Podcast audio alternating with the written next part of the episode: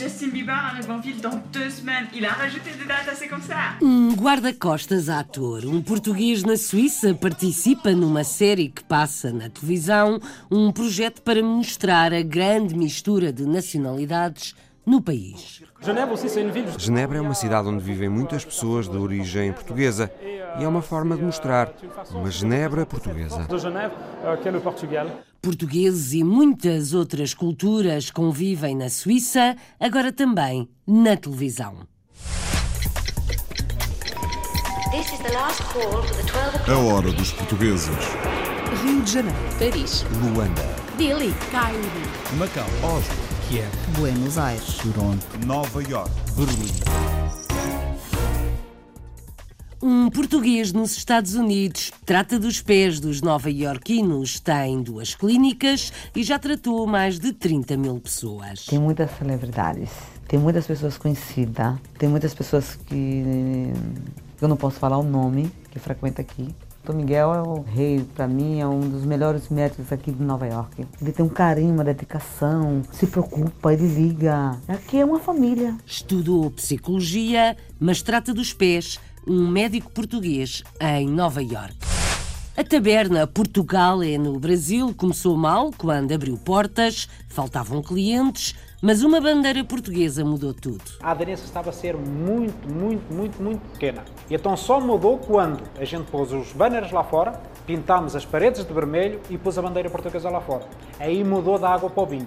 A partir daí, não tive mais um dia que não faturasse. Todos os dias faturei. A fama dos petiscos portugueses numa taberna em São Paulo.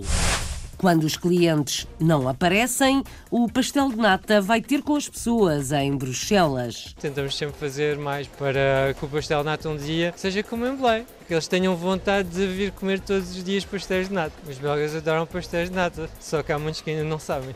À conquista de Bruxelas, venda ambulante do belo pastel de nata nas ruas da capital europeia.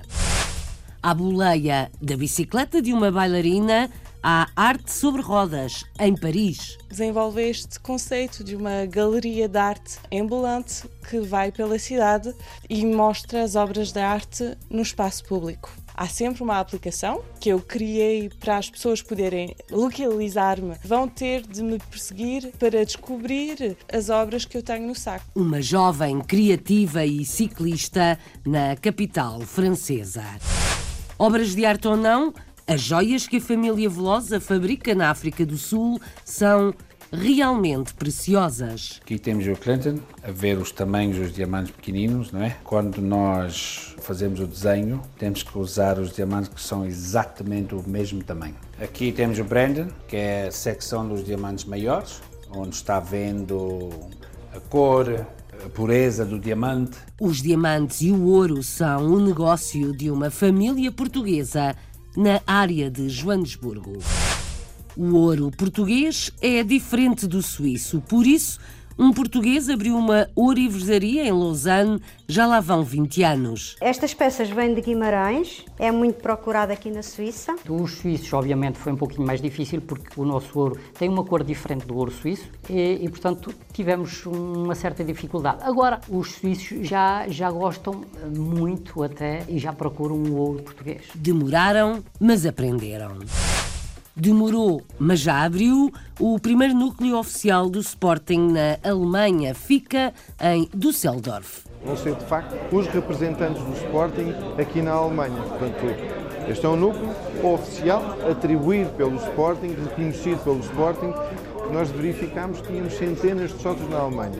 Só que não tinham um sítio para eles estarem juntos e para se encontrarem e para viverem o seu clube quase como se dava lá de se tratasse. Os sportinguistas prometem ser ambiciosos na Alemanha.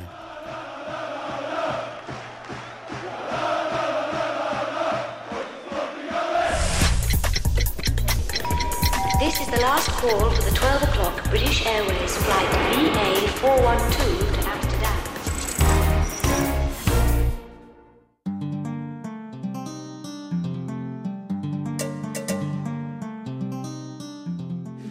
Bieber arrive en ville dans deux semaines. Il a rajouté des dates assez comme ça. Não é o Kevin Costner no grande ecrã, mas um português na Suíça passou de guarda-costas a ator numa série que passa num canal de televisão suíço e noutro francês. Participam 40 atores de 15 nacionalidades diferentes. Vítor Teixeira é guarda-costas de profissão, pele que veste também na televisão. O realizador é africano dos Camarões. Paulin Dadje explica que quis retratar Genebra e a Suíça, que acolhem muitas e diferentes nacionalidades. A atriz Rosalie Flores é brasileira, vamos ouvi-la. Depois desta experiência, o agora ator Vítor Teixeira quer mais. Vanessa Santos conta. Há um português no elenco de uma nova série emitida na televisão suíça RTS e na estação televisiva francesa TV5 Monde. O seu nome é Vítor Teixeira, é natural de Penafiel, vive na Suíça há 15 anos e é guarda-costas. Uma profissão que leva da vida real para a ficção com o personagem Fabiano Alves da série Une Affaire de Miniju. Conheci realmente o realizador e uh, a gente foi simpatizando pouco a pouco e com o tempo, com a confiança, em 2013 recebi uma proposta para entrar neste projeto. A personagem na série eu sou guarda-costas de Amadou Siriki, que é, o, é uma personagem que vem da África em que uma filha foi raptada, em que ele chega ao mundo da Europa, em que para tentar encontrar a filha nesse nesse mundo. O que eu quis mostrar com esta série foi a beleza multicultural de Genebra. Em Genebra há nacionalidades do mundo inteiro. Há mais de 10 anos que vivo aqui e todos os dias me cruzo com gente do mundo inteiro numa única cidade. Isto é fantástico. Nesta série queria mostrar exatamente isso. Para mim foi uma aventura, foi uma oportunidade que eu tive para entrar realmente no mundo do cinema, apesar que faz parte também do meu trabalho, foi graças, aliás, ao meu trabalho que eu consegui conhecer este mundo do cinema, em que eu hoje sinto-me feliz. Nunca pensei, sinceramente, chegar ao ponto que cheguei hoje, em estarmos aqui e termos contrato com, com a RTS e a TV5 como... Dei este papel ao Vitor porque assim que o conheci, percebi que é uma pessoa cheia de emoções, muito generoso e muito sério. Queria muito trabalhar com ele porque senti que era apaixonado, que queria trabalhar em cinema. Portanto, acho que é uma pessoa com quem se pode fazer muita coisa no futuro. Um projeto do realizador camerunense Paulin Dadjeu, que através da perspectiva africana pretende mostrar uma Suíça multicultural. Uma série integralmente gravada em Genebra que regrupa 40 atores de 15 nacionalidades diferentes.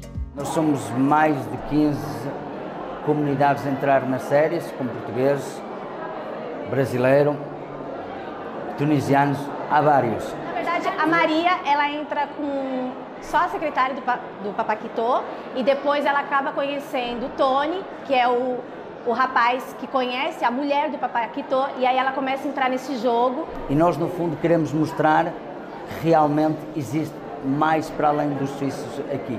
Je, je l'ai laissé Deixei o Vitor dar-me o que ele tem da sua cultura. O que ele tem é o francês com sotaque português. Eu acho lindo. Genebra é uma cidade onde vivem muitas pessoas de origem portuguesa e é uma forma de mostrar uma Genebra portuguesa. Tenho um projeto já para começar em janeiro. Foi um convite que eu recebi. Claro que eu, depois de tudo que eu aprendi até agora, não quero parar por aqui. Um ator que já foi guarda-costas e também tradutor. Antes da Suíça, Vítor Teixeira viveu na Áustria e na Alemanha.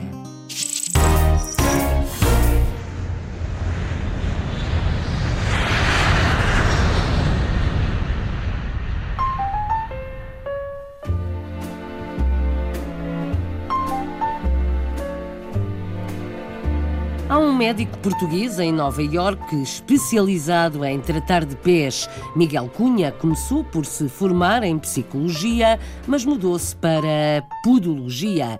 Nascido na América, filho de imigrantes portugueses, faz questão de passar as origens aos filhos. Tenho muito orgulho de, de ser português. Os meus pais criaram-me a falar português em casa. Chega sábado de manhã, Levo os meus filhos à escola portuguesa em Newark, comemos comida portuguesa em casa. Eles passam três meses em Portugal a falar português. Miguel é médico e tem duas clínicas com a mulher Ana Couto. Já tratou mais de 30 mil pessoas e garante que já salvou vidas tratando os pés. Os pacientes gostam do especialista, como Marluce, que vamos ouvir. A reportagem da Hora dos Portugueses em Manhattan é de Margarida André. O stress e a azáfama do dia a dia têm um enorme impacto no nosso corpo, principalmente ao nível dos pés, que suportam o nosso peso enquanto andamos ou simplesmente estamos de pé. Em Manhattan existe um médico patologista português, Miguel Cunha, que trata dos pés dos nova-iorquinos. Tem já duas clínicas em parceria com a sua mulher, Ana Couto. Filho de pais imigrantes, Miguel Cunha nasceu em Rockville, no estado de Maryland, e formou-se em psicologia. No entanto, a sua paixão pela podologia fez-lo voltar aos estudos, formando-se em medicina. Tendo começado inicialmente a trabalhar para outros médicos em Nova York, sentiu necessidade de implementar a sua visão e há seis anos decidiu abrir a sua própria clínica. Para eu poder fazer do meu sonho uma realidade, eh, eu aventurei-me e, eh, e, agora, graças a Deus, tenho o meu escritório, tenho duas localizações, tenho mais de 30 mil pacientes. Estou mais satisfeito, claro, de ter o meu negócio com a minha visão do que estar a trabalhar para outra pessoa.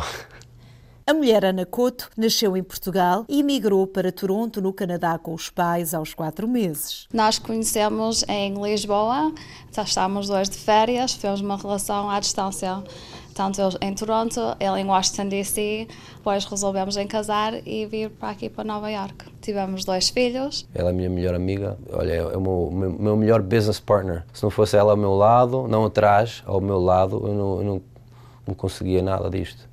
Formando uma boa dupla, são ambos responsáveis pela gestão das clínicas. Eu tirei o meu curso em gestão, gosto muito de marketing, então utilizei tudo o que eu sei a trabalhar com outras companhias grandes como Johnson Johnson e L'Oreal e disse ao oh, Miguel, isto é possível, faço o marketing e ele trata dos pacientes. Tendo atualmente duas clínicas em Manhattan, que representam um desafio constante, a competência e excelência no serviço são cruciais num meio tão competitivo. Se a pessoa tiver paixão naquilo que faz, amor e tiver visão, para mim a competição não me assusta. Tratando de todos os problemas relacionados com os pés e contando com uma sala de operações própria, desde desportistas de alta competição até políticos e atores, orgulham-se de ser a escolha das mais diversas personalidades. Tem muitas celebridades, tem muitas pessoas conhecidas, tem muitas pessoas que eu não posso falar o nome que frequenta aqui, com uma força de trabalho com 20 empregados e 6 médicos, os cerca de 30 mil pacientes que já passaram pelas clínicas espelham a competência dos profissionais e o espaço de mercado que já conquistaram. O Miguel é o rei, para mim, é um dos melhores médicos aqui de Nova York. Ele tem um carinho, uma dedicação, se preocupa, ele liga. Aqui é uma família.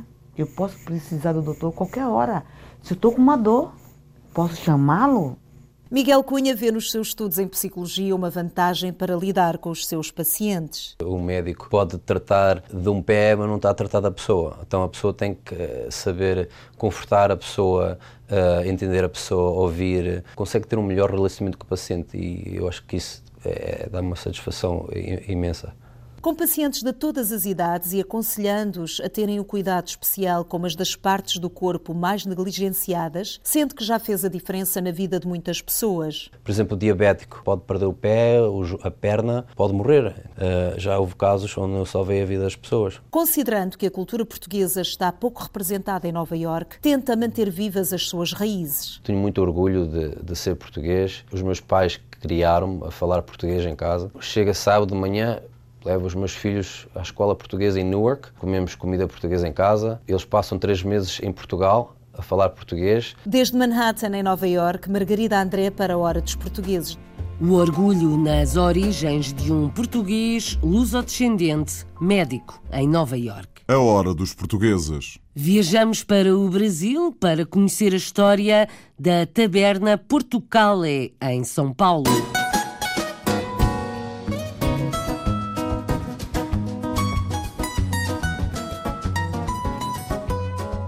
Negócio correu mal no princípio. Aliás, os primeiros anos de Alberto Simões no Brasil foram muito difíceis. Abriu uma taberna com petiscos portugueses e não havia meio de os clientes aparecerem, ao contrário do que acontece agora.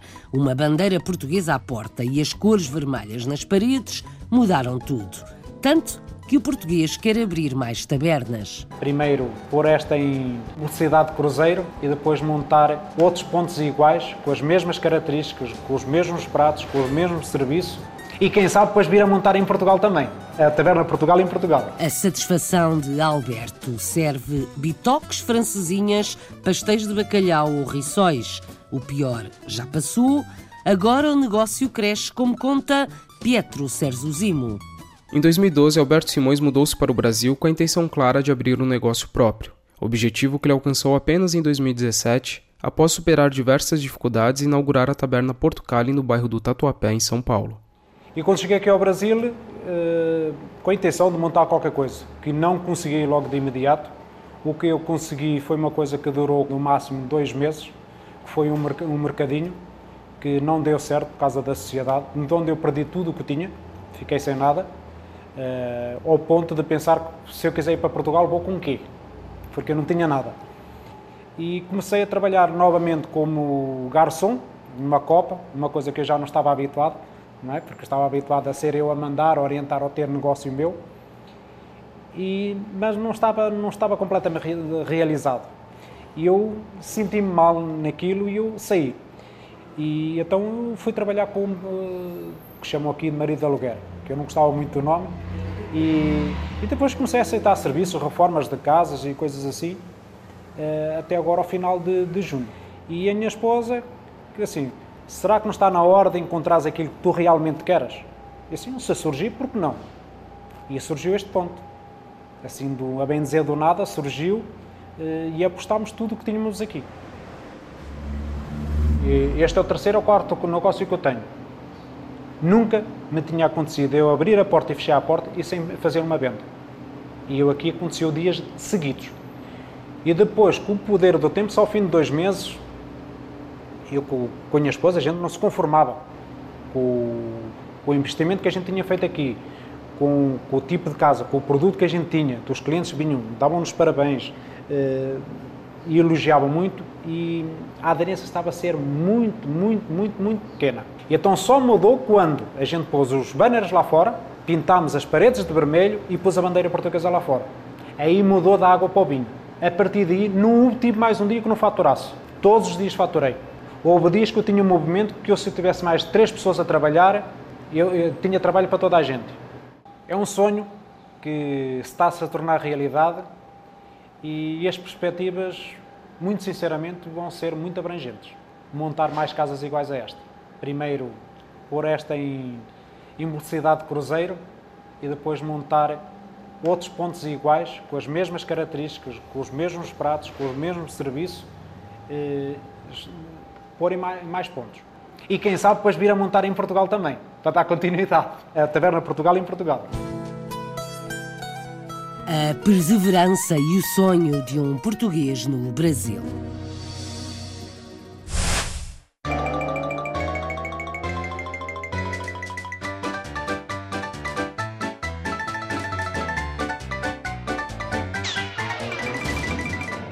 Se pode fazer sobre rodas, pelo menos é o que parece com as reportagens que vamos ouvir agora. Em Paris, há uma galeria de arte ambulante criada por uma luso-descendente. Em Bruxelas, há motas que circulam na cidade a vender pastéis de nata e uma bicicleta com carroça instalada num centro comercial. A ideia é de Marcel Caetano, um jovem português que quer conquistar o gosto dos belgas pelo bolo mais famoso de Portugal. Primeiro abriu uma pastelaria e depois decidiu ir ao encontro de potenciais clientes. Pelos vistos, resulta Carlos Pereira. Estamos num centro comercial de Bruxelas e neste espaço central vendem-se pastéis de nata. Esta é uma iniciativa de Marcelo Caetano que criou uma pastelaria portuguesa na capital belga. Cheguei cá aos 7 anos, estive na escola europeia, portanto aprendi tudo em português. Fiz a universidade aqui, nada a ver com pastelaria, uh, ciências políticas. e depois de um momento para o outro tivemos vontade de criar uma coisa que tivesse a ver com Portugal. Uh, tivemos a sorte de encontrar uh, uma pessoa que é fabulosa em fazer pastelaria e pronto, e começámos. Para além da pastelaria, a Uli também tem duas motoretas que vendem pastéis de nata pelas ruas de Bruxelas. E agora enverdou por esta bicicleta, mais equipada para centros comerciais. Nós há um pouco mais de um ano fizemos uma primeira moto, uma Piaggio, uma AP, aquelas motas de três rodas, cor de rodas, como a bicicleta que está aqui, e lançámos os mercados assim. Seis meses depois funcionava bem, lançámos uma segunda, e depois de há três semanas que foi o shopping aqui da Oluê com, com a bicicleta que está aqui atrás. As motas tenho duas pessoas, na loja também tenho pessoas, pronto, está tudo aberto. Aqui é o único sítio que é provisório por enquanto, nunca se sabe para o futuro. E a empresa hoje implica quantas pessoas? Um, dois, três, quatro, cinco, sete. Sete pessoas por enquanto. E já existe há quanto tempo? Dois anos e meio. Dois anos e meio. Depois, logo se vê o desenvolvimento, mas pronto, tentamos sempre fazer mais, mais, para que o pastel nata um dia seja como em Belém, que eles tenham vontade de vir comer todos os dias pastéis de nata. O interesse de estar num centro comercial como este é a diversidade dos clientes. Mais do que chegar aos clientes portugueses, que já conhecem o pastel de nata, a Uli quer sobretudo conquistar um público belga. Aqui deve ser 5% portugueses para o resto belgas e outras nacionalidades estrangeiras. Na pastelaria é se calhar 20% portugueses brasileiros e o resto é belgas ou outras nacionalidades. Uh, nós tentámos fazer uh, uma marca que desse vontade aos estrangeiros, porque estamos no país deles, de virem conhecer as nossas especialidades. Foi por isso que não quisemos fazer uma coisa muito tradicional e muito portuguesa, para não nos fecharmos uh, só para os portugueses. Os belgas adoram pastéis de nata, só que há muitos que ainda não sabem. Esse é o problema, é que ainda é preciso um desenvolvimento que eles descubram e descubram cada vez mais Portugal. Mas uma vez que comem um, geralmente 99 sobre 100 gostam. E esta é como a história do Maomé. Quando o cliente não vai à pastelaria, é o pastel de nata que vai ao cliente. Venda ambulante de pastéis de nata em Bruxelas e de obras de arte em Paris.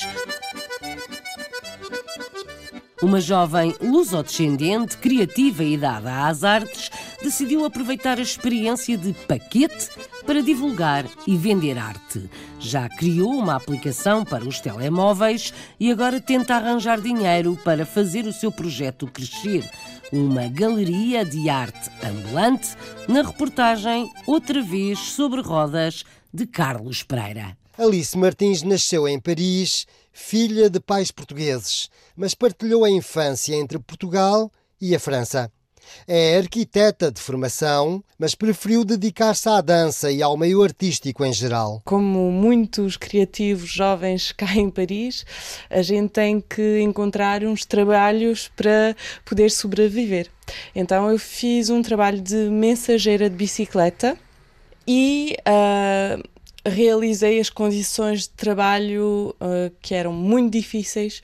Então, a um certo momento, para resistir, eu decidi também uh, utilizar este saco, uh, esta mochila de mensageira, como um espaço outro, um espaço para arte, e então desenvolvi este conceito de uma galeria de arte uh, ambulante que vai pela cidade e mostra as obras de arte no espaço público. O conceito de Alice Martins é inovador. Para este projeto, voltou a transformar-se numa ciclista, só que leva a arte na mochila. Percorre as ruas de Paris como percorria quando entregava refeições a domicílio, até porque adora andar de bicicleta.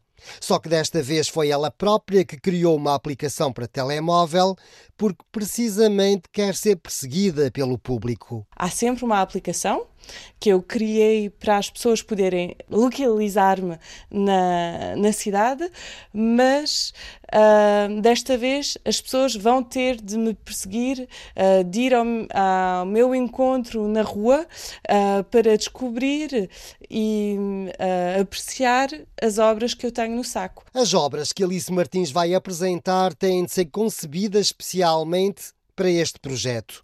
Têm de caber numa mochila, de ser, claro, uma obra de arte e têm de ter apresentação acessível. A primeira obra, por exemplo, foi criada por uma artista plástica francesa. A obra chama-se Intestino e. Um ela inspirou-se da realidade do nosso corpo humano. Uh, este a gente na realidade tem um intestino que faz 8, 9 metros de comprimento. O projeto de Alice Martins já obteve uma bolsa da conhecida Fondation de France. Cada ano há milhares de candidatos a estas bolsas, mas apenas 21 projetos foram contemplados. Um deles foi esta Galeria Ambulante de Arte. Por isso, a Galerie Cuissard está mais próxima de passar de um projeto experimental a uma atividade mais permanente eu já, já pude desenvolver uma primeira aplicação, mas que era mesmo para experimentar, para ver o que funcionava ou não. E eu agora quero desenvolver a aplicação final uh, para poder uh, uh, partilhar as obras e os percursos a todos mas uh, preciso de uma ajuda uh, e então uh, decidi fazer um crowdfunding e chamar o público a apoiar o, o projeto e a envolver-se também no processo de criação do projeto. Alice Martins procura agora financiamento e espera levar mais longe esta galeria ambulante. Podia chamar-se Alice. Alice no país dos artistas. A hora dos portugueses. This is the last call for the 12 o'clock British Airways flight VA412 to Amsterdam. Os momentos que se seguem são muito preciosos.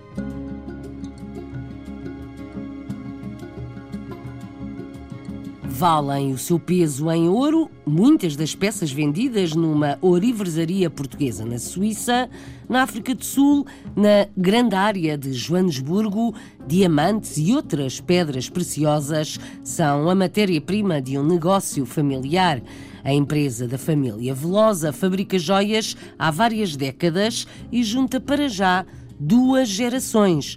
Viriato Barreto. Apagadas às joias, há quase sempre um valor sentimental, pois muitas das joias que as pessoas usam foram recebidas de presente, como anéis de noivado, casamento, correntes, medalhas, pulseiras, brincos e outros que representam uma manifestação de afeto. Comecei com eh, numa companhia que fazia nós produzíamos eh, fios de ouro e braceletes e coisas em ouro, não é? E tive lá alguns anos e depois comecei com o meu próprio, próprio negócio. Filho de pais madeirenses e natural da África do Sul, Tércio Veloso é um empresário de sucesso no ramo da orivesaria e está estabelecido na área de Joanesburgo com uma empresa dedicada ao fabrico de joias preciosas. Estou fazendo isto há 34 anos. E então conheço muitas pessoas não só pessoas assim que vêm de fora à procura do anel, mas dentro do negócio de diamantes e ouro nós conhecemos e temos muitos fregueses. A TGA Jewelers é um negócio familiar, onde as iniciais TGA representam o primeiro nome do Técio e dos seus dois filhos, o Gabriel e o Abel. A minha função aqui na companhia é o faz tudo um, quando o meu pai não está, eu tenho que ver que tudo corre bem, uh, tratar dos clientes, um, encomendar uh, os materiais que é preciso um, para os vários trabalhos que há. Os designers de joias são profissionais com pendores artísticos. Ele é quem cria e desenha a peça. O que é que eu faço aqui no trabalho? É eu faço o 3D designs.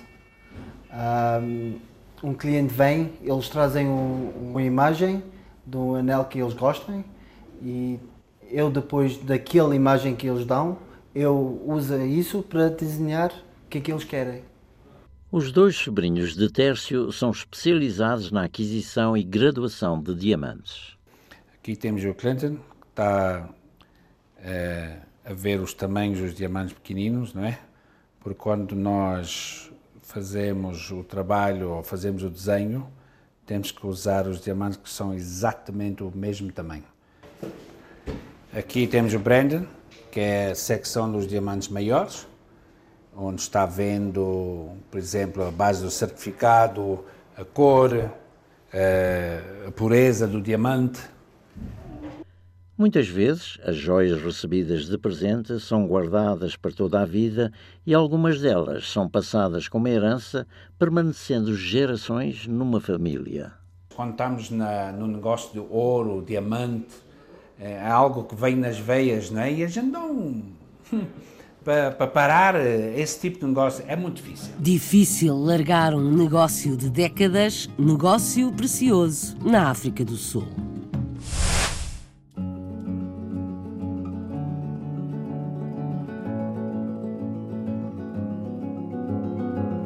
A orivesaria de um casal português na Suíça está aberta há mais de 20 anos, mas custou a pegar. Lucílio Gonçalves explica na reportagem de Vanessa Santos que os suíços não conheciam o ouro português diferente, mais valioso. Lucílio está na Suíça há 40 anos. É natural de Boarcos, no Conselho da Figueira da Foz. Começou na hotelaria, como a maioria dos portugueses da época. Há 20 anos, trocou o hotel pelas joias.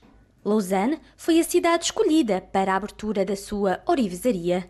A ideia surgiu hum, por acaso, até foi numa conversa com a minha esposa que um dia falámos, ah, realmente há tudo aqui na Suíça, menos orivesaria com ouro português o ouro português é diferente da Suíça.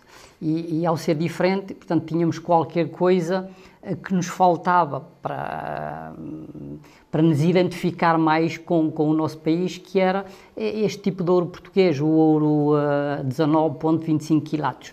E, e, então, depois surgiu a ideia de uh, por que não abrir uma ourivesaria portuguesa?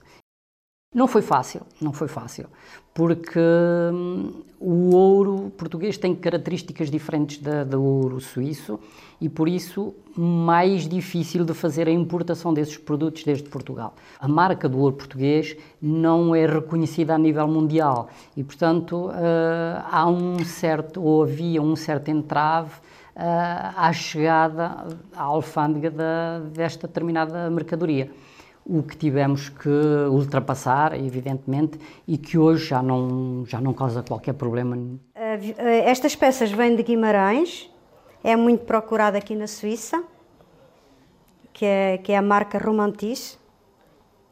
É, portanto, os suíços, obviamente, foi um pouquinho mais difícil porque o nosso ouro tem uma cor diferente do ouro suíço, porque o ouro suíço é mais baixo, em, em teor de ouro, e, e portanto, tem tivemos uma certa dificuldade. Agora, o, os suíços já, já gostam uh, muito até uh, e já procuram o ouro português. Há de facto uma, um, uma menor procura, mas hum, há sempre um, um, um, interesse bastante, bastante importante uh, no, a nível de, de, de joias, porque é um, é um investimento, é um investimento para a vida há uma camada da juventude que não está a dar muito valor ao ouro. Não está, mas isso é, é, numa fase etária da vida que as pessoas não dão valor ao ouro. E isso talvez se, se compreenda pelo facto de há anos atrás haver um, vários problemas, isto é, a pessoa não podia andar livremente na rua a mostrar que tinha ouro, com anéis nos dedos, com colares. Hoje isso desapareceu. Mudam-se os tempos, mudam-se as modas e os hábitos. Ouro português na Suíça, numa orivesaria do Casal Gonçalves, em Lausanne.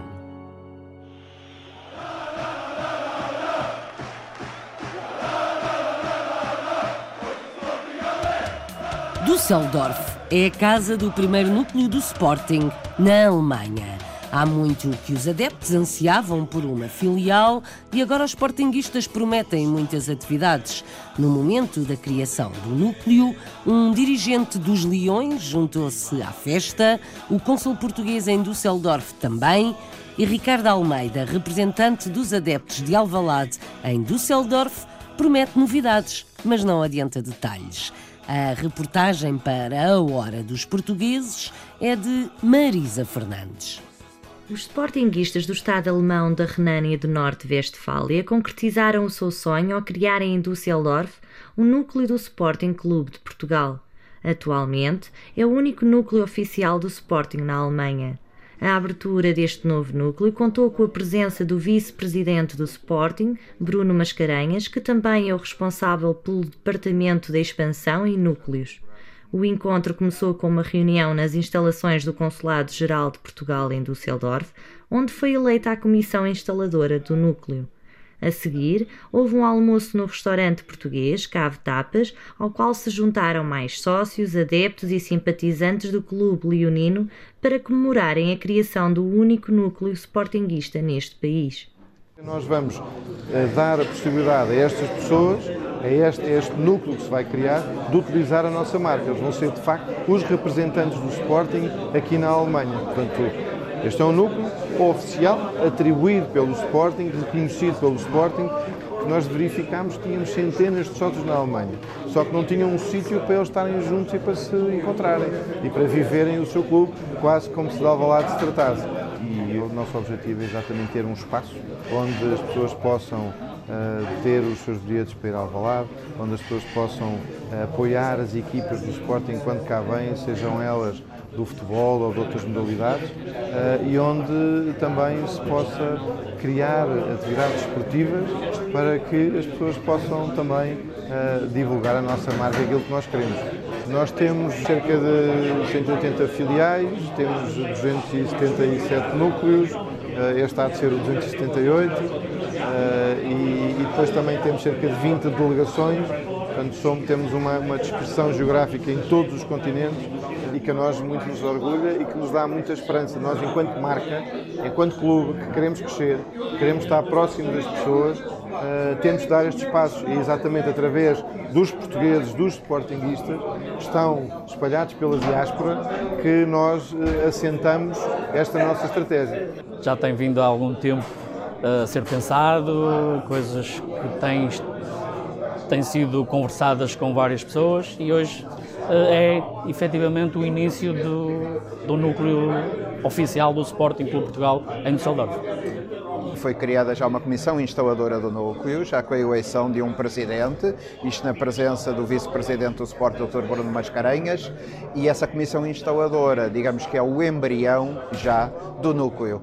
O projeto está em andamento, eu creio que é uma boa notícia, não apenas para os sportinguistas, mas para toda a comunidade portuguesa em geral, aqui na Renânia do Norte-Westfália e em Düsseldorf, poder ter mais um espaço de confraternização, um espaço de convívio e um espaço também onde, como como eu costumo dizer e como eu tenho defendido, onde a comunidade se possa afirmar também no aspecto desportivo, porque eu sei que há projetos desportivos que estão em marcha uh, e que estarão ligados a, a este núcleo também. Nós vamos unir os sportinguistas a uma casa que é nossa, que é a Casa Mãe em Portugal. Temos já uns conceitos muito, muito ambiciosos, porque a iniciação do núcleo não passa só pela abertura de uma casa, não é isso que, que, que nós pretendemos. Nós pretendemos, temos um projeto uh, que pronto, eu não posso uh, adiantar muito porque estamos numa fase inicial, uh, mas temos um projeto bastante ambicioso uh, na área desportiva, principalmente na área desportiva, mas coisas boas virão, virão a caminho. E se houver necessidade, mais a norte ou mais a sul, na Alemanha, nós podemos ter outros núcleos, mas para já este é aquele onde já estão alinhavados um conjunto de, de, de objetivos e, e, que vai ser realmente um, um momento marcante na, na vida do nosso clube, uh, também aqui na Alemanha.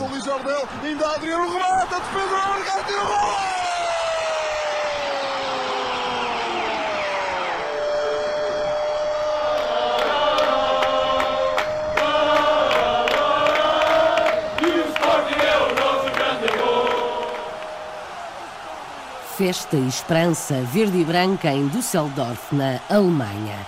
O Sporting tem quase 200 filiais e muitos mais núcleos espalhados pelo mundo.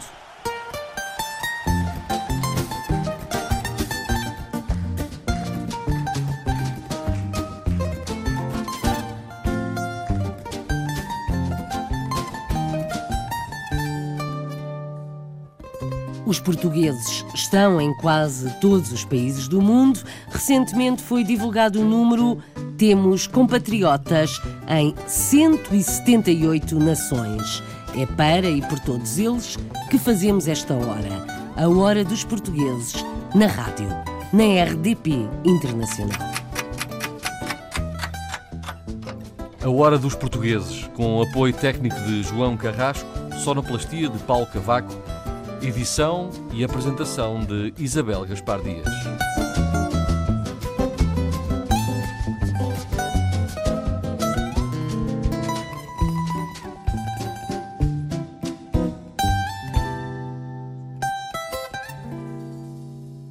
A hora dos portugueses. RDP Internacional. Portugal aqui tão perto.